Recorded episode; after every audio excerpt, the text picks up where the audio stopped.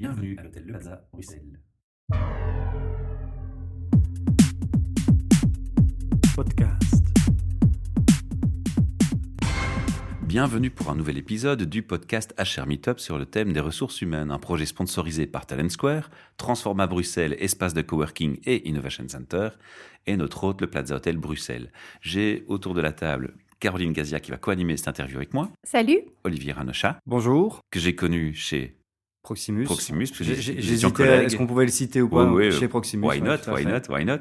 Alors on était d'anciens collègues et puis on s'est suivis hein, mutuellement. J'ai un peu vu ton, ton évolution, mais on va en parler. C'est le sujet de ce podcast, c'est ton parcours, ta passion, qui, qui est liée au thème des RH entre autres. On Entre va en autres, parler, voilà. ouais. Ah, je suis curieux. Alors avant d'aller dans le vif du sujet, on va commencer par une question classique qu'on demande à toutes les personnes qui se présentent, à nos auditeurs. C'est de ton rêve d'ado, quand tu imaginais faire ton Ouais. futur métier à, à maintenant, quel a été ce, ton parcours de formation et ton parcours professionnel en, en quelques lignes Le, le rêve d'ado, j'a- j'avais pas de, de rêve d'ado en tant que professionnel. Mon rêve d'adolescent, c'était de devenir pilote. Alors c'est quelque chose que j'ai fait, mais pas du tout au niveau professionnel, puisque je l'ai Mhm. fait à titre de, de loisir. Ouais, Mais c'est vrai que euh, niveau professionnel, j'avais pas véritablement euh, d'idée. Bon, c'est d'ailleurs pour ça que j'ai eu un, un parcours scolaire, on va dire chaotique et un peu, euh, qui s'est vite écourté d'ailleurs, hein, puisque après des secondaires, euh, on va dire moyenne, j'ai essayé de faire la psychopédia. Bon, je, voilà, ça m'a pas trop plu. J'ai essayé après de faire un style primaire, mais je passais plus mon temps dans un cybercafé. Donc du coup, euh, finalement, après deux trois mois, euh, j'ai été euh, désinscrire au secrétariat. J'ai prévenu personne, hein, bien entendu, sinon ça aurait pas été drôle. M'inscrire après directement comme demandeur d'emploi, donc c'était en 2000, ça. Et puis je suis retourné à la maison pour l'annoncer à mes parents. Et tu avais quel âge à ce moment-là? Euh, donc j'avais, c'était en 2000, donc j'avais 20 ans. Ouais, j'avais Mhm. 20 ans. Ok.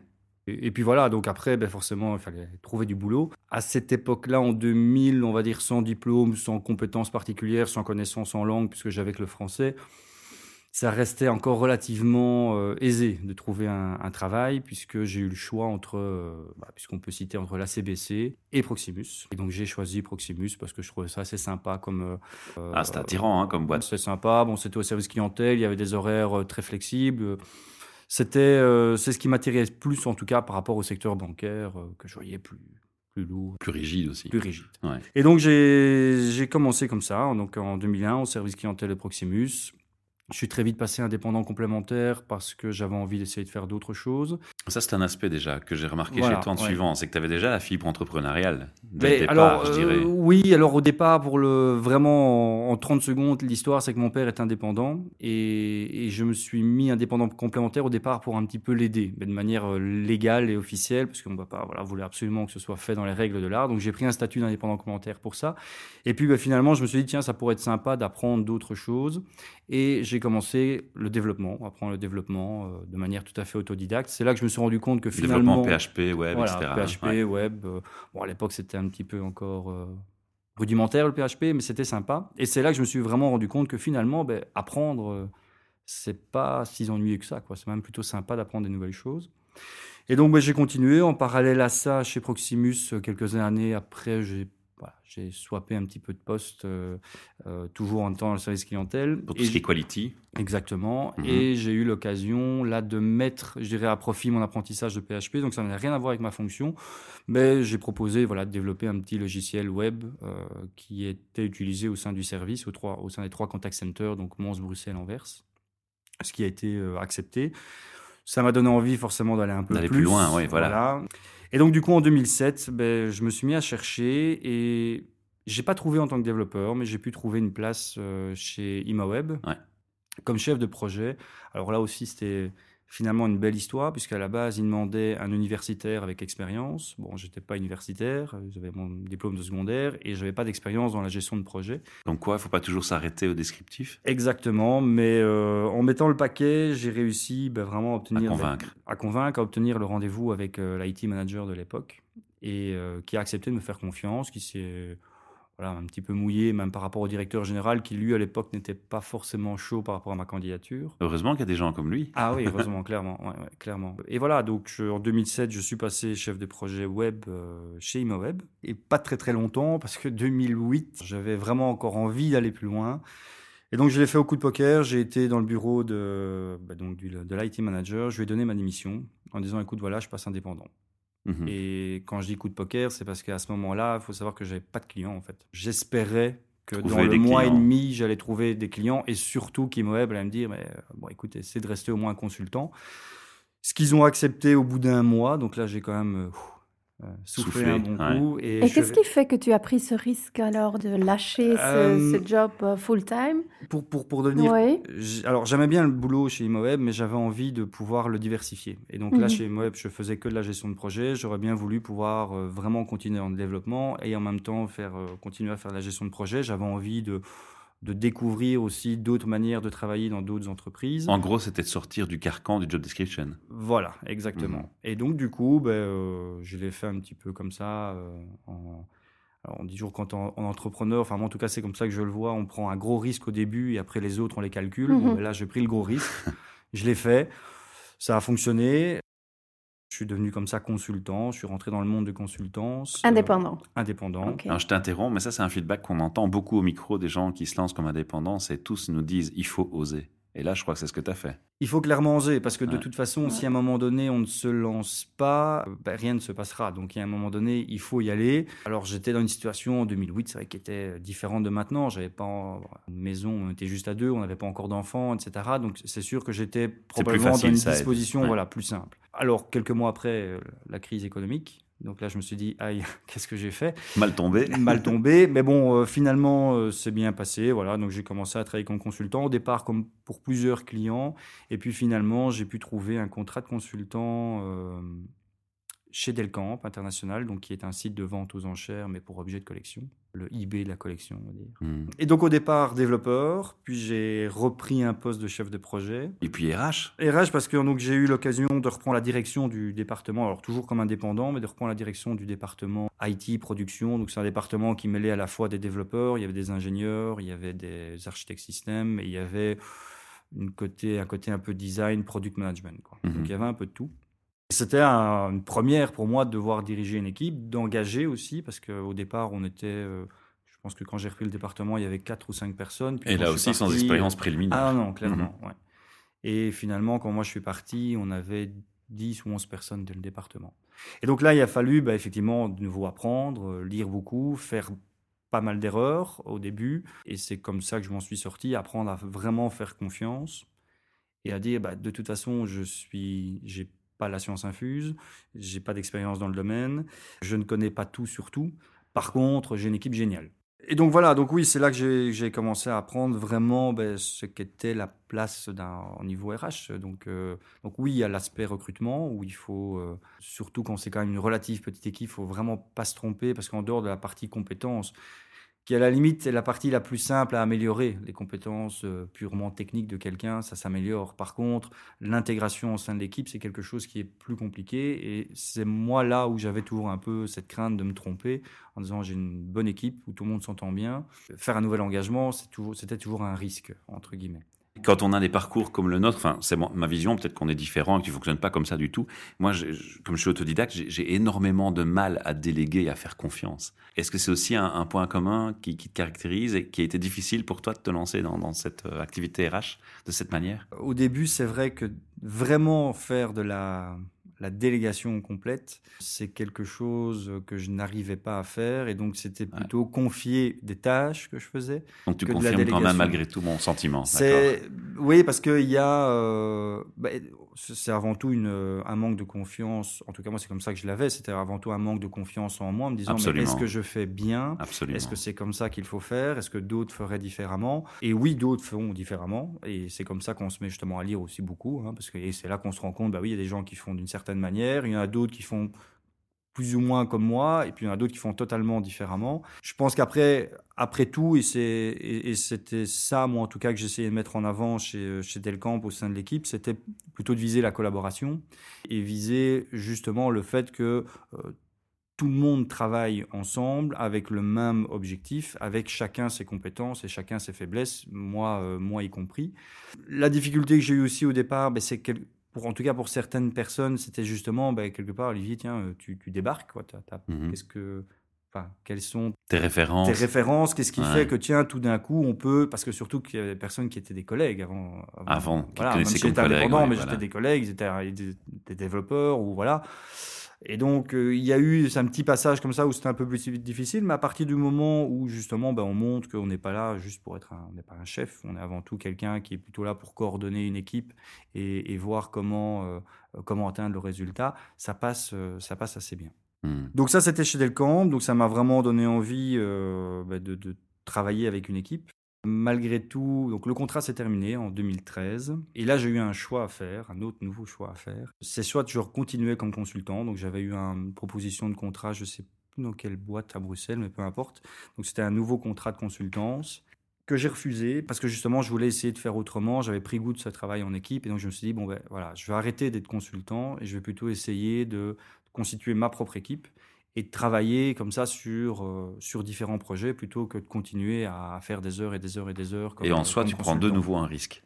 Alors là, j'ai repris un risque et qui était mesuré, euh, alors calculé, oui, c'était très simple, puisqu'en gros, j'avais un mois. Donc j'avais un mois de trésorerie devant moi. Donc suis en société, hein, j'avais créé une, une SPRL, j'ai créé mon SPRL en 2011. J'avais un mois de trésorerie devant moi au niveau de la société. Donc c'est-à-dire que dans le mois, il fallait trouver une solution. Bon, là, il y a eu un dossier bancaire qui a été réintroduit. Bon, voilà, j'avais un petit peu réintroduit tout ça. Je suis reparti un petit peu en démarche d'entrepreneur, mais avec cette idée de trouver des clients et puis de constituer une équipe. Et c'est comme ça que j'ai commencé à engager mes premiers euh, salariés. C'était fin 2013, début 2014. Constituer aussi à un moment donné une équipe d'indépendants parce qu'il fallait. Bon, il y avait les contrats à un moment donné qui rentraient, mais bon, on était. Finalement, j'avais qu'un seul développeur, donc il a fallu aussi au départ trouver des partenaires indépendants. Mais finalement, tu es resté quand même dans la branche IT. Alors, à six mois, on était Sur toujours le dans, fond, dans voilà. le. Voilà, on est, Mhm. c'était toujours le, du développement web, du développement d'applications euh, web pour, euh, pour des clients. Et puis, bon, on a fait un petit peu gonfler comme ça euh, l'équipe. Donc maintenant, il y a cinq équivalents temps plein au sein de l'entreprise. J'ai aussi un stagiaire et j'ai toujours une équipe d'indépendants.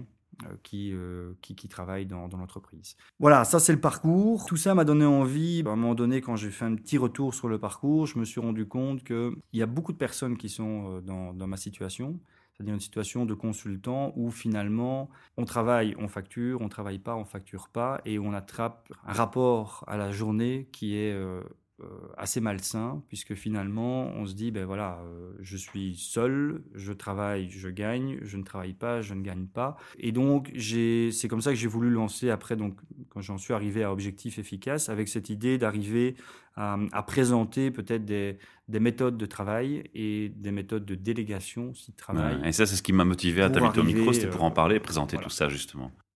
Et j'en suis. euh, donc, ça, c'était effectivement en 2015 que j'ai lancé ça. Donc tout récent, tout récent. Ça fait Ça, à peine, à ça fait. fait à peine un an, quoi. Ça, oui, tout à fait. Uh-huh. Ouais. Que l'idée germe, ça fait un peu plus longtemps, mais que je l'ai fait, ça fait pas si longtemps, puisqu'avant ça, il fallait arriver à ce que euh, donc euh, l'entreprise web en elle-même soit, je vais pas dire quasiment autogé- autogérée, mais quasiment en tout cas. Mhm. Voilà. Puisqu'il fallait que je puisse me dégager suffisamment de temps pour pouvoir me relancer dans l'aventure, euh, dans ce cas-ci, objectif efficace. Alors, objectif efficace, c'est quoi, si tu devais le présenter maintenant à quelqu'un qui ne connaît pas du tout? Alors, Objectif Efficace, c'est avant tout donc un blog sur lequel je poste alors soit des vidéos, soit des, des Mhm. articles, Avec tes réflexions et tes apports. avec mes, mes réflexions effectivement sur comment devenir efficace au, au quotidien. Alors, c'est un blog qui peut s'adresser, je dirais, à, à beaucoup de gens, mais quelque chose qui s'adresse à tout le monde finalement ne s'adresse à personne. Donc, c'est vrai qu'il est quand même plus orienté vers des, des personnes qui ont Envie d'entreprendre. envie d'entreprendre, Mhm. mais surtout envie peut-être d'arriver aussi à se sortir d'une situation où on est euh, débordé de, de travail, où on est seul, où on n'arrive pas à, à s'entourer des, des bonnes personnes. Et donc, à un moment Mais donné, Quelque part, pardon de t'interrompre, ça, ça motive aussi ceux qui hésitent encore à se lancer, à se lancer, parce qu'avec tes conseils, ça, ça, ça les rassure, ça leur donne des, des repères, si je peux m'exprimer de cette manière. Il y a quelque chose qui ressort dans beaucoup des articles, c'est de toute façon, quoi que vous fassiez, quoi que vous appreniez, quoi que vous lisiez, si à un moment donné vous passez pas à l'action, ça Mhm. n'apportera, On le disait tantôt, euh, voilà. ça n'apportera jamais rien. Il y a rarement des mauvaises décisions. Il y a juste une décision qui est prise, et puis si à un moment donné la décision euh, bah, finalement s'avère pas si bonne que ça, il y a toujours possibilité de, la réadapter. Alors, pour venir au contenu de- du blog, tu as dit que c'était basé sur tes expériences, mais ça se base aussi sur des lectures, tu fais des recherches, tu, tu consacres quel temps de, de ton temps de travail sur des, des recherches ou sur des lectures pour euh, agrémenter cette réflexion? Alors, euh, c'est basé. J'essaie de cibler un peu le Oui, pourcentage d'expérience personnelle de ce qui est les lectures et expériences récupérées autour de soi finalement par des recherches. Il y a hum, beaucoup de temps euh, dans les, dans, dans, dans les recherches. Alors, euh, j'ai cet avantage maintenant, c'est qu'effectivement, je ne dois plus passer, je dirais, l'équivalent d'une journée de temps de travail normale à m'occuper de, de, de l'agence web, puisque c'est vrai qu'avec l'équipe qui est en place, ça se gère assez bien. Donc, c'est vrai que maintenant, j'ai la possibilité de consacrer une bonne partie de mon temps à objectif efficace. Voilà, parce que tu as délégué, tu peux Parce te que j'arrive à consacrer presque full time là-dessus. D'accord. Pour la, la petite histoire, en fait, mon métier a aussi pas mal évolué au sein de, de UN Web. C'est qu'au départ, quand j'ai commencé à créer l'équipe, bah, malgré tout, je continuais quand même, j'ai dû refaire de la programmation, puisque bah, on Ah. n'y avait qu'un seul développeur. Puis finalement, je dis, bon, bah, ok, il- je fais de la programmation, donc je ne sais pas faire autre chose. Donc qu'est-ce que je dois faire? Bah, Il faut engager. Donc j'ai engagé les développeurs, mais engager les développeurs, quelque part, ça s'autofinance, puisque bah, un développeur va travailler un jour, on va facturer une, journée de travail. Donc il n'y a pas de souci. Donc finalement, bon, on a engagé les développeurs. Donc je me suis arrivé, je, me suis retrouvé dans une situation, je dis, bah, c'est bien, je dois plus développer. Mais je dis, mais bon, maintenant j'ai un autre blocage, c'est qu'il y a beaucoup de projets, il faut tous les gérer, ces projets-là. Et euh, donc je passais mon temps à gérer les projets. Donc je dis, ça va pas, faut trouver une solution. Et la solution, bah oui, c'était d'engager une personne qui allait gérer, pouvoir gérer les projets pour moi. Là, le choix était, je l'avoue, un peu plus compliqué parce que par contre, le chef de projet, on n'est pas dans une situation où il travaille un jour, on facture un jour. Et donc, il fallait, à un moment donné, ben, prendre cette décision que j'ai prise assez rapidement après finalement, puisque j'ai essayé de suivre les conseils que je donne moi-même, c'est-à-dire qu'à un moment donné, j'ai pris mon téléphone, j'ai appelé la personne que j'avais rencontrée et je lui ai dit, OK, go, on le fait. Voilà. Et bon, ben là, c'était lancé, on ne savait plus revenir en arrière et puis on a avancé. Ce qui m'a permis, donc voilà, d'être maintenant dans cette situation où ben, finalement, je m'occupe simplement des contacts clients, de trouver les nouveaux contacts, de faire la gestion avec cette personne-là, qui est devenue entre guillemets mon Spock au sein de, de l'entreprise, et donc de pouvoir consacrer euh, ouais, facilement 40-45% de Sur mon ta temps passion, euh, sur sur, l'efficacité, voilà, l'amélioration des l'efficacité. pro- Voilà. et qui devient, on va dire, un, un nouveau, un nouveau challenge. tout à fait. Alors, en quelques mots, si tu dois résumer les grands, les grands conseils, les grandes lignes que tu mets en avant par rapport à ton blog. Je l'ai dit, la, la première chose, c'est euh, l'action. Alors, il y a Ça, c'est ce qui est redondant, donc. hein, donc, l'action. C'est redondant parce que tout simplement, parce qu'à un moment donné, je me suis aussi moi-même rendu compte que, ben, on parlait de lecture. À un moment donné, je, je lisais, je lisais, je lisais, je lisais beaucoup, mais je, voilà, je me disais, ben, je ferais, euh, je me mettrais en route, je me mettrai en route euh, après, euh, lorsque j'aurai encore appris plus, lorsque j'aurai encore appris plus. Il y a cette notion, on a toujours envie de faire quelque chose qui est parfait. Ah. On a cette notion, on se dit, euh, si je lance quelque chose, il faut que ce soit vraiment euh, euh, nickel, bien brossé, etc. Le problème, c'est que la perfection, on l'atteint jamais. Et si on, atteint la per- si on attend la perfection pour se lancer, on ne le fait pas. Donc à un moment donné, il vaut mieux lancer le- les choses et puis améliorer les choses euh, au fur et à mesure. Et accepter de se casser la figure, à la Accepter limite, de se de casser la figure, ouais. accepter de faire une erreur et de, Mhm. et de, et de passer à côté. Après, les autres conseils que je donne, c'est d'essayer de- d'arrêter de, penser justement en termes de temps, parce que c'est vrai que dans la vie quotidienne, souvent on a plutôt tendance à parler en termes de temps, plutôt parler en termes d'objectifs, de se fixer un objectif. Il y a un article d'ailleurs du, blog, c'est le, titre, moi, c'est un, plan simple, un itinéraire balisé et puis action. Parce qu'il y a un moment donné, il faut plutôt euh, se focaliser sur l'objectif, établir effectivement une planification, mais pas euh, vouloir à tout prix euh, tout estimer, tout planifier, tout envisager, se dire tiens, qu'est-ce qui se passe s'il y a tel problème, s'il y a ça, s'il y a ça. Parce que finalement, on perd du temps à réfléchir à des problèmes qui vont peut-être pas se poser. Mhm. Si le problème se pose, bah, Il est toujours temps de à ce réagir. moment-là, on pourra toujours, on pourra euh, toujours euh, agir. Et puis, ben, ne pas hésiter. Donc là, on revient un peu sur le domaine RH. Ne pas hésiter et surtout à s'entourer et à s'entourer de personnes qui sont complémentaires et de des personnes qui euh, ont justement les capacités qu'on n'a pas parce que vouloir Ça aussi, c'est un feedback qui revient souvent dans notre micro. Oui, tout à fait. Mhm. voilà vouloir tout faire c'est impossible Alors, sur, sur ce projet, comment tu fais pour euh, récolter le feedback? Donc, est-ce que tu as des gens qui te suivent, qui te donnent des, des remarques, des conseils, ou qui te critiquent, ou qui te donnent euh, des encouragements? Comment, comment ça se passe sur le plan échange avec les gens? Alors, d'un point de vue numérique, pour l'instant, pas énormément. J'ai donc ça, ça fait partie justement des choses sur lesquelles on- je dois travailler sur l'engagement, on va dire social des personnes auprès de de tes publications auprès des publications. Mhm. C'est quelque chose de nouveau aussi pour moi. Jusqu'à présent, j'ai toujours travaillé dans le B 2 B. J'ai aussi bon voilà une, lancé une autre activité qui est Fruit and You, donc euh, qui n'a rien à voir, c'est la livraison de fruits en entreprise, mais de nouveau c'est du B 2 B. Mais tu toujours actif, d'ailleurs. Qui est toujours actif, Ouais, oui. tout à fait. euh, J'ai vu ça sur profil LinkedIn. Voilà, qui, qui s'autogère, c'est une activité sur laquelle moi je fais euh, strictement plus rien. Tout est autogéré, mais voilà, c'est une activité qui tourne euh, d'elle-même. C'est du B2B, le, le web c'est du B2B. Enfin, j'ai toujours travaillé dans le B2B, donc travailler un peu dans le B. Ici, l'objectif efficace, c'est quand même plutôt orienté B2C. Et donc, il y a un engagement social à avoir qui est différent, et un- pour obtenir feedback, c'est un peu différent. Par contre, quand j'en discute de vive voix avec des personnes, bon, les, hum, les gens se sentent souvent euh, impliqués dans les, dans, dans- les articles, ça les motive. J'ai une personne ici qui m'a demandé d'aller la rencontrer pour... euh, alors, c'est un article, c'est un, article qui sortait un petit peu du lot parce que c'était sur euh, des réflexions un peu ouvertes sur le- l'école, le monde de l'enseignement, le monde de, de l'entreprise au sens général.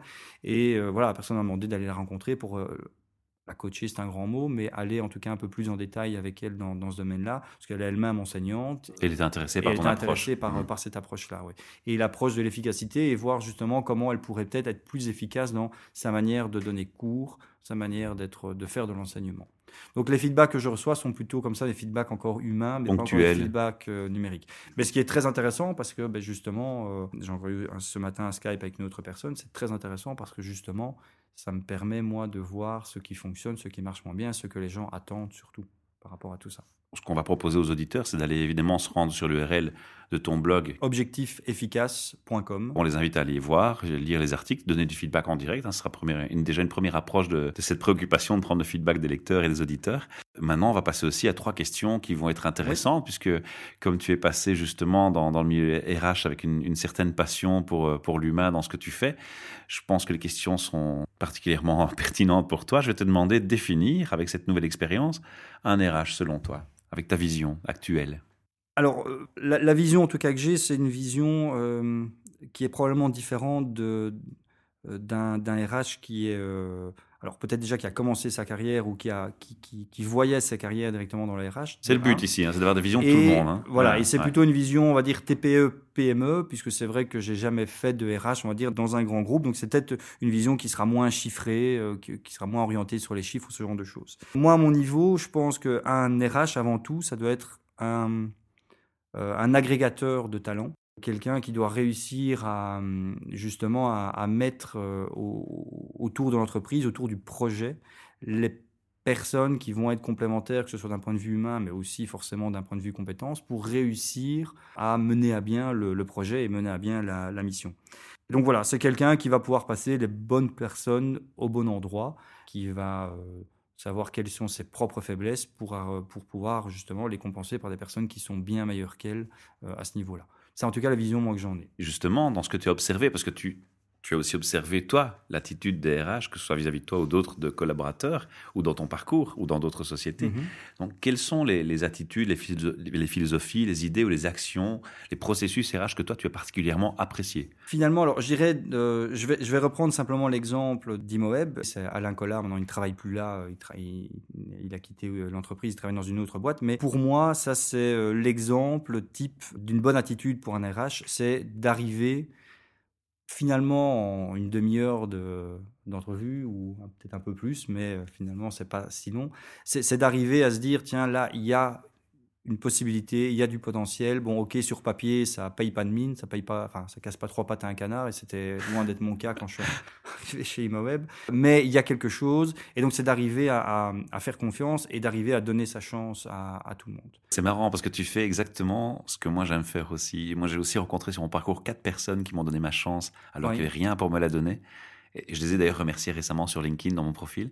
J'ai aussi fait comme toi, je les ai remerciés, je les ai cités. Je trouve que ça vaut la peine d'encourager ces Ah bah attitudes, oui, parce que- ces gens qui sont capables d'ouvrir leur esprit à autre chose. Tout à fait. Donc là, je te fait. rejoins complètement dans ce feedback. c'est- indispensable et c'est vrai que finalement, alors c'est un peu, un peu normal, on me dirait pour quelqu'un qui a pas de euh, qui a pas de diplôme, ce serait le contraire, qui serait un peu bizarre. Mais c'est vrai que c'est un petit peu cette attitude-là que j'essaie toujours de, de conserver maintenant quand je dois euh, engager quelqu'un ou quand je dois travailler avec quelqu'un. C'est d'arriver à, dire bon, voilà, il faut, alors bien entendu, il faut tout doit être mesuré, mais accepter de donner sa, sa, à tout le monde et se rendre et aller au-delà de ce que l'on voit peut-être qui se dit bah il n'y a pas de diplôme, il a peut-être pas forcément d'expérience, mais il a euh, il a autre chose, il a l'envie, il a la motivation et euh, et puis on y va quoi. Ouais, et puis, euh, ce que les gens oublient souvent, c'est quand tu laisses sa chance à quelqu'un, ben, il est deux fois plus motivé encore parce qu'il est conscient qu'on lui laisse cette chance. Tout à fait. Tout à fait. Ouais. Alors, ma dernière question, justement, sera quel message aurais-tu envie de passer à tous les recruteurs qui nous écoutent aujourd'hui? Alors, Même si tu as donné déjà un peu l'élément de réponse. il y a, hum, en fait, le, le message, il y, a, il y a une citation. Alors, je suis pas du tout football, euh, loin de là. Il y a une, euh, une citation, c'est euh, Aimé Jacquet, je ne sais pas si je le prononce bien d'ailleurs, euh, qui était l'ancien entraîneur hein, de l'équipe de France. Il a dit en fait que ce n'est pas le, le fait de porter le même maillot qui fait qu'on est une équipe, mais c'est de transpirer ensemble. Voilà, ça rejoint de nouveau ce que je disais, c'est que pour moi, l'important et le message que je voudrais faire passer, c'est voilà, euh, focalisons-nous autour de l'équipe, créons cet esprit au sein des équipes, un esprit de- d'entrepreneur même au sein des, des équipes, quittons un peu ce monde corporate où chacun a sa place, euh, chacun a un, job description et, c'est tout, mais essayons plutôt de, donner la, motivation et l'envie à chacun, même si on est dans une grosse boîte, de dire voilà, on fait partie d'une cellule, on a un projet commun, on a une vision euh, commune par rapport à ce projet et on transpire ensemble pour, pour arriver euh, à ça. On fait des erreurs, on fera des, des conneries, ça, ça n'a pas tellement d'importance. Le principal, c'est d'apprendre après de ses erreurs et de, et de continuer, Et de pas les euh, continuer répéter. ensemble. quoi. Et de pas les De répéter, préférence. de préférence, voilà. Mais euh, surtout aussi de ne pas chercher un responsable ou un coupable pour l'erreur parce que c'est euh, C'est pas constructif. Pas constructif. Ouais, tout à fait. Écoute Olivier, je suis vraiment content d'avoir reçu au micro et de- très, d'avoir permis de partager cette passion aussi. avec toi que tu, que tu exprimes ici. Et euh, ton parcours est un bel exemple que le diplôme ne fait pas forcément Oh oui. tout et de les différences. Et euh, voilà, j'espère que ça donnera envie à d'autres euh, qui nous écoutent aujourd'hui de suivre ce type de, de cheminement que le tien et euh, un bel exemple à suivre. Merci pour ton témoignage. À Ah ben, je te bientôt. remercie de m'avoir invité en tout cas. Je t'en prie. Merci. Olivier. Merci. Podcast.